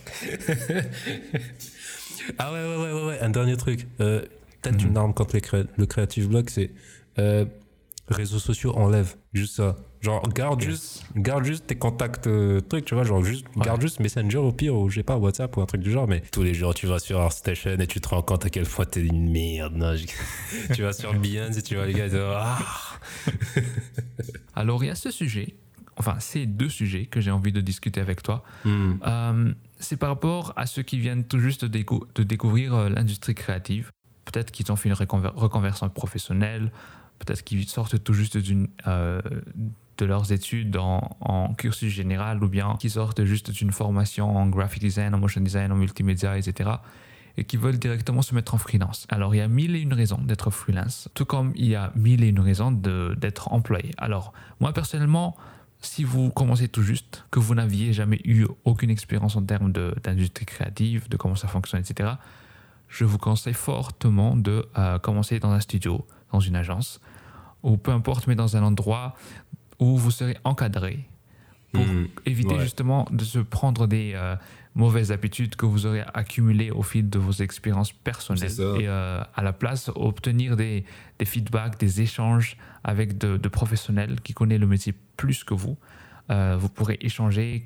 La plupart des gens qui rentrent en agence, ils ont toujours euh, ce mentor, ces personnes qui vont les accompagner dans toute leur carrière dans l'agence. Et ça, ça aide beaucoup, tout ça. Savoir aussi euh, tout ce qui est administratif, c'est quoi un proforma, un devis, un, un bon de commande, euh, une facture, un bon de livraison, etc., etc. Surtout que ces studios et ces agences-là, ils ont des personnes attitrées qui ont fait des études sur ça spécifiquement. Pendant tout votre contrat en CDI, CDD ou stage, vous pourrez les approcher, les demander comment ça fonctionne. Généralement, est-ce que tu peux m'expliquer comment ça fonctionne euh, les termes et conditions de contrat, c'est quoi un NDA, c'est quoi... Voilà, il y a plusieurs choses que vous pourrez apprendre grâce à, ces personnes qui, qui, sont attitrées dans, dans un environnement encadré. Donc, euh, et attention, il y a toujours l'exception à la règle, comme dans tout domaine. Euh, et c'est pas un truc en mode obligatoire, je, je vous force pas en mode formellement interdit d'aller euh, en freelance. Vous êtes forcé d'abord d'aller en studio et en agence. Non, c'est pas le cas. Euh, vous pourrez expérimenter par vous-même. Et euh, encore une fois, voilà, le- les exceptions à la règle, généralement, elles, elles tombent de manière très inopinée d'une personne à une autre. On peut jamais prédire ça en mode euh, toi tu seras une exception. Il faut que tu sautes d'abord avant de découvrir si tu es une exception à la règle ou pas. Donc Exact. si tu te sens chaud par rapport à tout ça, ben vas-y, je ne peux que t'encourager euh, et que du bonheur pour toi. Mais en guise de conseil généralisé, euh, je ne peux que te conseiller de, de commencer en agence ou en studio ou dans un environnement encadré en premier. Et 2000 euros par jour, hein, 2000 Et l'autre point, c'est aussi par rapport aux clients. Disons que voilà, j'ai commencé ma première journée en freelance, peut-être avec un, le premier client, ça c'est ok, mais le plus gros tracas, comme j'ai dit euh, précédemment, c'est que, euh, voilà, est-ce que on aura d'autres clients juste après C'est qui, qui sera notre pro- prochain client? Comment je fais pour prospecter d'autres clients à part ce client que j'ai déjà? Ça, ça dépendra de vous uniquement, mais en 2021, au 21e siècle, je suis désolé, mais il n'y a plus d'excuses à ce que ben, euh, vous ne tentez pas toutes les choses qui vous sont à disposition. Alors, il y a eu un temps où on a eu juste les lettres par voie postale pour envoyer la candidature. Ensuite, il y a eu la voie postale et euh, l'adresse email. Ensuite, on a eu adresse postale, boîte mail, réseaux sociaux, site internet, etc., etc. Et la plupart des entreprises en 2021, ils sont tous sur les réseaux sociaux. Eh, c'est fou, hein. C'est fou, hein. Il y avait 5 ans, il n'y avait aucune entreprise, il n'y avait aucune agence sur Instagram. Hein. Ouais, mais c'est ça, c'est exactement ça. Là, là, là, là, les gars, si vous profitez pas là. En plus, ils ont mis ce côté un petit peu plus décontracté qu'ils ont, qu'ils ont adopté. Avant, on était très dans le registre très soutenu, genre euh, cher monsieur. Attention, je dis pas qu'il faut plus faire ça. Euh, ça va dépendre du, du type de mail que vous envoyez, Ah, etc. Mais en général, euh, ils se sont un peu plus ouverts par rapport au registre de, de langue. Ça va aussi dépendre de, du type d'entreprise et de la vision de l'entreprise ou du studio dans lequel vous allez postuler. Euh, et voilà, c'est aussi, aussi un autre point. Il ne faut pas juste faire des copier-coller de mails et, et, les envoyer en copie-coller euh, à plusieurs adresses mail de studio. Il faut savoir cibler le type de studio que vous voulez. Est-ce que ça correspond à votre atmosphère? Est-ce que ça correspond à votre mood de travail, à votre style graphique, à, à votre façon de parler, façon de travailler, puisque voilà, il faut être aussi à l'aise quand on travaille. Exact. On va pas travailler pour quelqu'un avec qui on est très mal à l'aise, avec qui on, on, le courant ne passe pas du tout. En tout cas, pour moi, il faut que je sois à la même longueur d'onde, niveau mindset, niveau euh, euh, façon de parler, façon de travailler, façon de communiquer avec euh, le studio, l'agence ou le client avec qui je travaille. Et éviter d'être dans, le, dans la mendicité à chaque fois. Genre, vous venez lundi en DM, vous dites, donne-moi du travail. et euh, le studio ne répond pas ou ne répond pas positivement. Et vous revenez mardi, donnez-moi du travail. Mercredi, donnez-moi du travail, j'en cherche. Jeudi, donnez-moi du travail, j'en cherche. Vous voyez, à la fin, ça, ça devient très compliqué à gérer. Et euh, soit ils vous bloquent, soit ils vous, ils vous ignorent. Et ils vous blacklist, au pire des cas. Ça. Euh, imaginez, vous, vous arrivez dans la rue, vous connaissez personne. Vous approchez la personne et vous ne dites rien par donnez-moi du travail tout de suite. La personne se sentira directement agressée. Donc il faut avoir ce tact à communiquer progressivement, de manière pacifique, de manière euh, détachée également vous n'êtes pas toujours obligé de parler du, du, taf que vous faites. Vous pourrez discuter autour d'un projet qu'ils ont réalisé avant, ou bien tout ce qui s'est passé dans l'industrie créative ces dernières années, la Covid, je sais pas, faire des small talk, euh, des petites conversations ici et là qui vont les aider à vous identifier un peu plus et à, à, à construire cette sorte de relation de communication que vous avez ensemble. C'est là, c'est là où justement il rentre le côté euh, introverti, tu vois. Ouais. Si, si la personne qui est meilleure que toi, tu vois, genre il fait partie de ton cercle de connaissances sur Facebook ou quoi, frérot, contacte-le, deviens ami avec lui. Exactement, ouais, c'est ça. Fais des, fais-toi un carnet d'adresses, tu vois. Là, introverti ou extroverti, on s'en ouais, fout. T'as plus Juste, quoi. voilà, tu te fais des relations, frère, parce que le, le, le seul moyen de rester sur le long terme en freelance, Hmm. c'est les connaissances. Il y a le skill, bien sûr. Ça, c'est indéniable. Mhm, Ça, mhm. c'est un truc euh, automatique. ok Mhm. Mais voilà, les stats qui se construisent au fur et à mesure euh, de l'expérience, de la vie, qui, qui passe le temps, c'est le carnet d'adresses. Hmm, le réseau. Voilà. Un Ouais. tel qui connaît un tel qui connaît un tel, Mhm. il va forcément à un moment donné dire à un tel euh, hey, je connais un pote, lui il fait des illustrations comme ça, je connais un pote, lui il fait des vidéos comme ça, je pourrais te le recommander si tu veux. Voilà, c'est comme ça que ça se passe aussi. Et j'a- j'ajouterais à tout cela le, le côté patience. Parce que ne vous attendez pas à ce que ben, euh, vous allez contacter quelqu'un et ben, le lendemain, il vous réponde positivement en mode viens travailler avec nous tout de suite. C'est le bon moment, tu es tombé au pile au bon moment. Après, comme je le répète à chaque fois, les exceptions, il y en a tout le temps, partout. Euh, ça peut tomber d'un jour à l'autre, tu peux jamais prévenir une exception. Mais euh, voilà, en général, il faut être très patient. Et d'ailleurs, la patience, c'est notre prochain sujet. Euh, Qu'est-ce que tu as à dire par rapport à la patience? Parce que je sais que toi, enfin nous deux, on est très partisans de Ouais. être patient dans la vie. Bah, la patience, c'est juste que, voilà, on vit dans un monde où c'est la fast life, c'est la fast money, la fast fame, la fast, le fast buzz. Tout le monde, tout le monde veut. Tout, tout de suite. C'est ça, tout le monde veut quelque chose là, là, tout de suite, là, maintenant. Exactement. Notre temps de, comment on dit ça, d'engagement. Euh, dès que, moi, ça me saoule, j'ai juste envie de tuer des gens. Quand je leur montre une vidéo, ils voient qu'elle fait 20 minutes, et ils, ils la regardent pas jusqu'à la fin. Je suis là, mais t'es sérieux, là? Non, mais je- moi, je te donne de l'information, toi, tu regardes. Non, mais, non, mais, voilà. Chacun, chacun gère comme il veut. Voilà, moi, je suis, je me rends compte que je suis vieux, j'aime bien les trucs qui sont lents, qui expliquent bien les choses, qui prennent longtemps. Voilà. Mais voilà, quand vous regardez sur YouTube, voilà, les vidéos qui fonctionnent le mieux, c'est les vidéos de moins de 5 minutes maintenant. Mm, C'est- ouais. c'est- impossible. Enfin, à un moment donné, il y a une limite, tu vois. Non, t'absorbes tellement vite, t'absorbes tellement en un jour que bah tu retiendras pas tout ça. Tu retiendras pas tout ça. T'as as, l'impression, t'es ouais, euh, I'm a fast learner. Oui, mais ça va être super fast aussi à sortir après. Tu Ouais. vois. Euh, on te montre, euh, ouais, comment est-ce que tu peux devenir CEO à 25 ans, euh, réussir ta vie en- à moins de 30 ans et tout. Genre, on te Euh, vend la lune à moindre coût, à moindre effort. Exactement, c'est ça. C'est genre, apprécie le temps que tu prends dessus. Si t'as pas réussi à atteindre ton rêve alors que t'as 27 ans, euh, c'est pas la fin du monde. Qu'est-ce qui, concrètement, genre, vraiment, vraiment, Euh, moi, moi, je considère qu'il y a quelques critères exceptionnels seulement qui, qui t'empêcheront de faire quelque chose. Parce que sinon, pour moi, c'est juste que t'as juste pas envie de courir le risque. Et ce qui, c'est bien. Encore une fois, je ne, je, je, je, je, dis pas qu'il qu'il faut changer de vie ou quoi, je force pas les gens, tu vois. Te plains pas de ne pas réussir ou d'être jaloux des autres parce que eux, ils ont fait les choses, tu vois. Ouais. Euh, moi, les cas exceptionnels, c'est quoi? C'est juste, t'es marié, t'as des enfants, t'as plein de responsabilités, euh, voilà, à un moment donné, oui, tu vois. Quand tu commences à avoir un gosse, la priorité, c'est plus toi, c'est ton gosse. Voilà. Que tu le veuilles ou non. Je, je sais pas, il y a des cas exceptionnels qui existent, tu vois, mais si t'es tout seul à 25 ans, à 26 ans, et que voilà, t'as ton petit boulot, t'as ton petit truc et tout, Ouais. et que au fond de toi, tu sais que voilà, tu veux continuer la photographie à fond, ou je sais, je sais pas, tu vois, la cuisine, ou je sais pas, un truc du genre.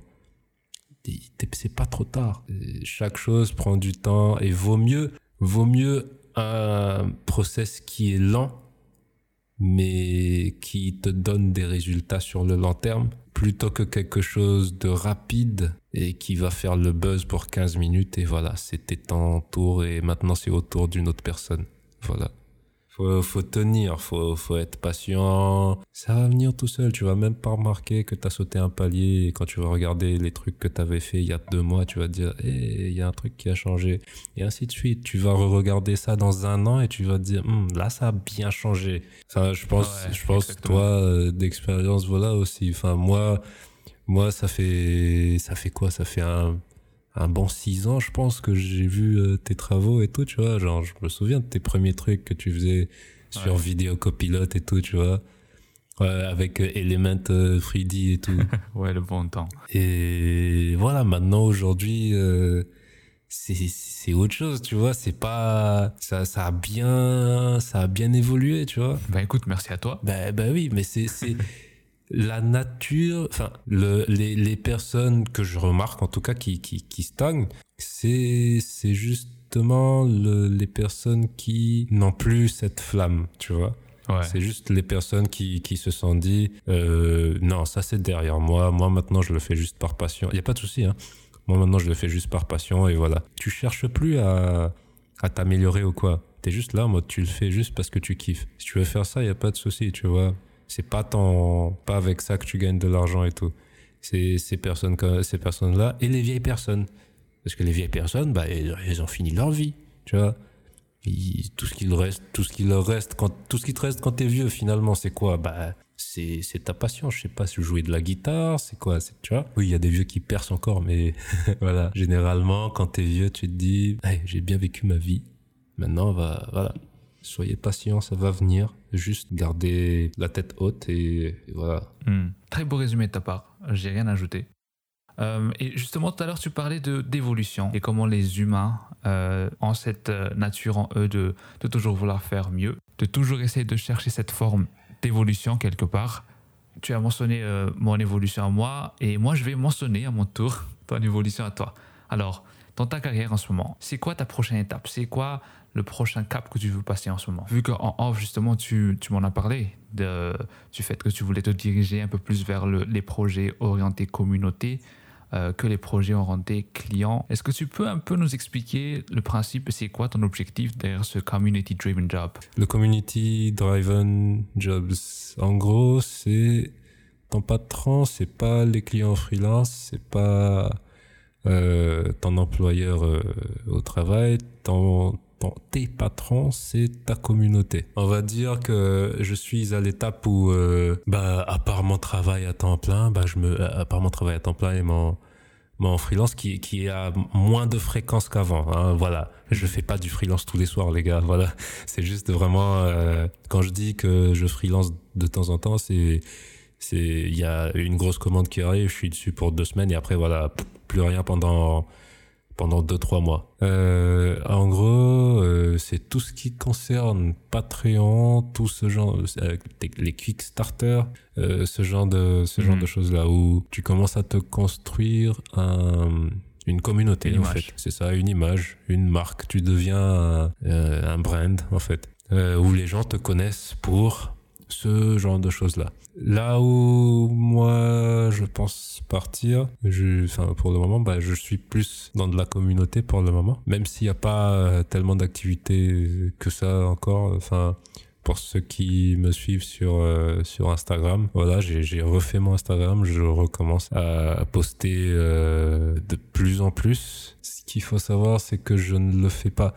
Je ne dessine pas pour dessiner et poster. Je dessine pour me construire de la rigueur. De la rigueur que j'avais perdue il y a plusieurs années de ça. Parce qu'en gros, quand plus on avance, plus on vieillit, plus on a de l'expérience et plus on s'économise, tu vois.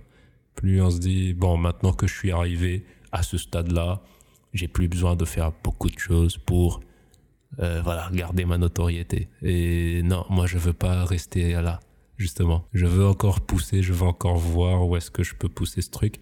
Pour le moment, j'ai pas de, pour la première fois dans ma vie, j'ai pas de, comment ça, de but, de vision précise dans ma tête de où est-ce que je veux travailler Mhm. euh, pour la prochaine, euh, Ouais. le, le prochain studio, où est-ce que je veux faire les choses. Non, pour le moment, j'ai de la chance d'avoir, un- d'être salarié, et donc je profite de cette chance-là pour me refocaliser à fond, revoir mes bases, euh, explorer des choses que je n'ai pas explorées avant et surtout avoir du fun dans ce que je fais. En gros là, c'est comme si je retournais à mes années de mes premières années où j'étais vraiment c'était les meilleures années de ma vie où je venais de découvrir le concept art où je, je, je, passais des nuits blanches et tout. Bon, je vais pas passer des nuits blanches. Là, je suis, un, je suis devenu un, un bisounours. Il tape minuit, c'est bon, j'ai envie de dormir. Tu vois, avant, je pouvais faire des, des nuitées, euh, voilà. Mais retrouver cette, euh, cette flamme de, de passion, euh, pas forcément projet, justement. Vraiment de euh, rigueur, déjà. Euh, je dessine comme si c'était naturel chez moi. Voilà, c'est ça. On va dire que les gens me me connaissaient pour du quoi allez pour du photobashing la plupart du temps c'était ça tu vois. C'était euh, les images euh, plutôt axées euh, réalistes tu vois. C'est le photobashing je prends ça en ce moment comme un skill set que j'ai acquis que je sais utiliser et que en ce moment euh, que je ne vois plus comme un comme une magie on va dire. Je sais comment ça fonctionne maintenant le photobashing et je sais comment économiser mes forces pour pour l'utiliser en production ou dans mes projets personnels. Mais là, en ce moment, je suis vraiment en train de me refocus sur, euh, sur l'anatomie, euh, l'anatomie des, des, de personnages. Et, peut-être euh, plus tard, dans, dans les mois qui suivent, faire quelque chose avec. J'ai aussi commencé à toucher à de l'animation. Je commence à m'entraîner à faire de l'animation en, en 2D, voir où est-ce que ça. Je suis en train de, de toucher un peu à Adobe Animate là. C'est très cool, très très très très intuitif. D'ailleurs, euh, courant dans les mois qui viennent, je vais être appelé en tant que, que directeur artistique sur des, des webtoons. Oh, c'est des séries, c'est, je sais pas si t'en as déjà lu. Ouais, je t'en ai déjà lu. Voilà, des webtoons qui, qui sont en train de se faire. Donc, euh, je vais être en charge de la charte. euh. Alors, en gros, pour la première fois, j'arrive et je regarde le travail des autres et je rectifie si c'est pas bon. Voilà, et ça va me faire bizarre parce que je, je, je suis je suis habitué à être dans l'exécution, tu vois, plutôt que dans le la le dispatchement de, de tâches, tu vois. Mais ça va être cool, ça va être une au- une autre expérience pour moi. Et je pense que au fond de moi, euh, j'aimerais bien terminer ma carrière dans de la direction artistique, je pense. Hmm. Parce que vu que je touche, j'essaye en tout cas de, de toucher un peu à tout et d'être euh, plus ou moins correct dans tout.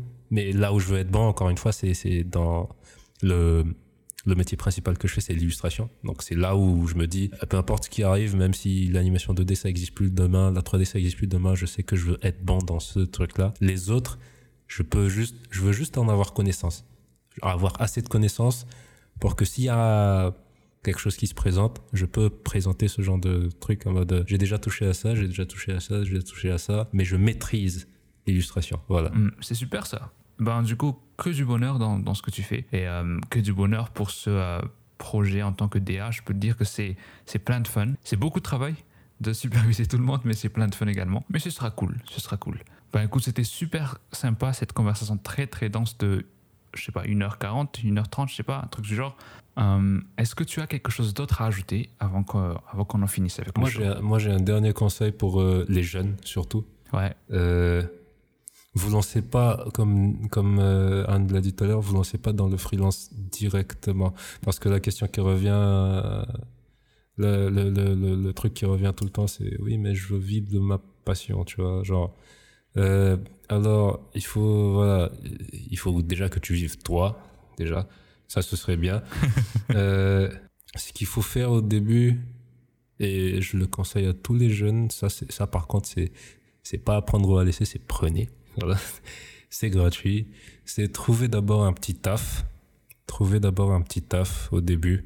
Euh, Ouais. n'importe où. Franchement, franchement, n'importe où. Trouvez un petit taf et faites, construisez votre truc à côté. Parce que l'avantage, enfin, si vous avez pas, en tout cas, si vous n'avez pas eu la chance de, de, de débloquer direct dès le début, genre en mode de commencer votre carrière directement, à avoir cette chance-là, voilà.